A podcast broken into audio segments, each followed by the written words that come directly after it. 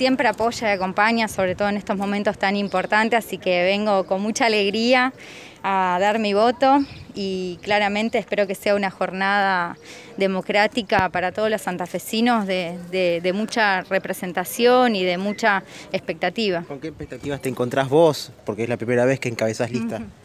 Y con muy buenas expectativas, la verdad que hicimos una campaña con mucha cercanía a la gente, hemos recibido de todos los vecinos eh, muy buena vibra, digamos, muy buena onda y la verdad que creo que eso realmente marca nuestra impronta, que es la cercanía con el vecino.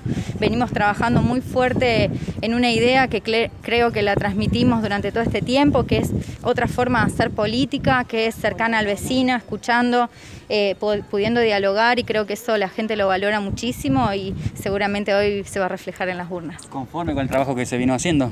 Sí, por supuesto, muy conformes y con muchas expectativas y con grandes objetivos por delante. Creo que esto es un, es un gran comienzo de un proyecto político que hoy encabeza el intendente Jatón, que nosotros venimos a acompañar y que claramente queremos transformar la ciudad, lo venimos haciendo y espero que la gente nos acompañe.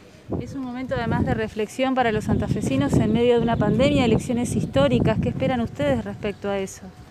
Sí, como vos decís, un momento histórico. Realmente creo que la pandemia ha marcado una etapa y un momento para la sociedad santafesina, pero espero que la gente valore realmente el esfuerzo que hemos hecho colectivamente todos eh, atravesando este momento. Creo que hay gente que no la ha pasado bien, todos hemos sido atravesados por la pandemia y claramente, más allá de las dificultades, espero que los ciudadanos puedan asistir, que participen, porque sin duda es eh, la gran oportunidad que tenemos de ser protagonistas de ser eh, realmente eh, partícipes de la construcción colectiva y, y qué es el voto. O sea que lo valoramos un montón y ojalá que la gente lo pueda aprovechar. Es muy temprano